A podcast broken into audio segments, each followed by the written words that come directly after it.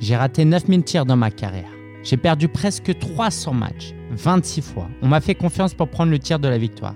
Et j'ai raté. J'ai échoué encore et encore dans ma vie. Et c'est pourquoi j'ai réussi. Je ne sais pas si tu as vu le reportage, le documentaire sur Netflix qui parle de la vie de Michael, Jackson, Michael Jordan euh, au Chicago Bulls.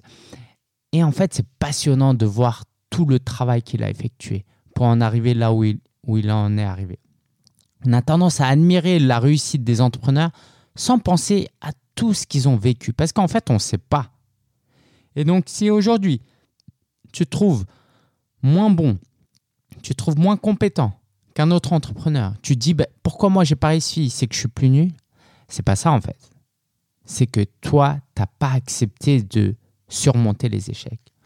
Peut-être qu'au premier échec, tu t'arrêtes. Et je dis toi, mais je vais te partager un peu euh, ce que moi j'ai vécu. Euh, on vit tous des échecs en fait.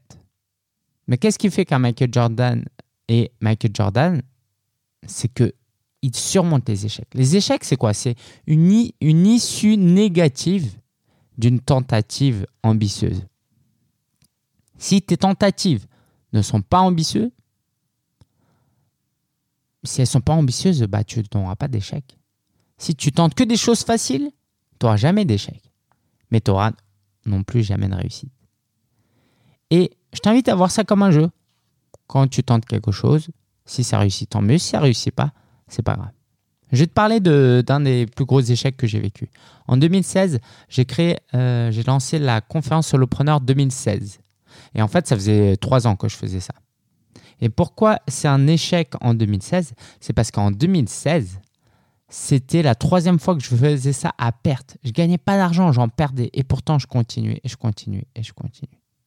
Ça, c'est euh, euh, mon plus gros échec. Ça m'a même créé un, surmenage. Pendant 2-3 jours, euh, quelques mois après, j'étais KO. Je pouvais même plus me lever, j'avais plus envie de rien en fait. Mais au final, est-ce que ça a été si grave que ça? Bah non. Aujourd'hui, j'en serais pas là où je suis si j'avais pas vécu ça. Si j'avais abandonné, j'aurais jamais eu un, business prospère.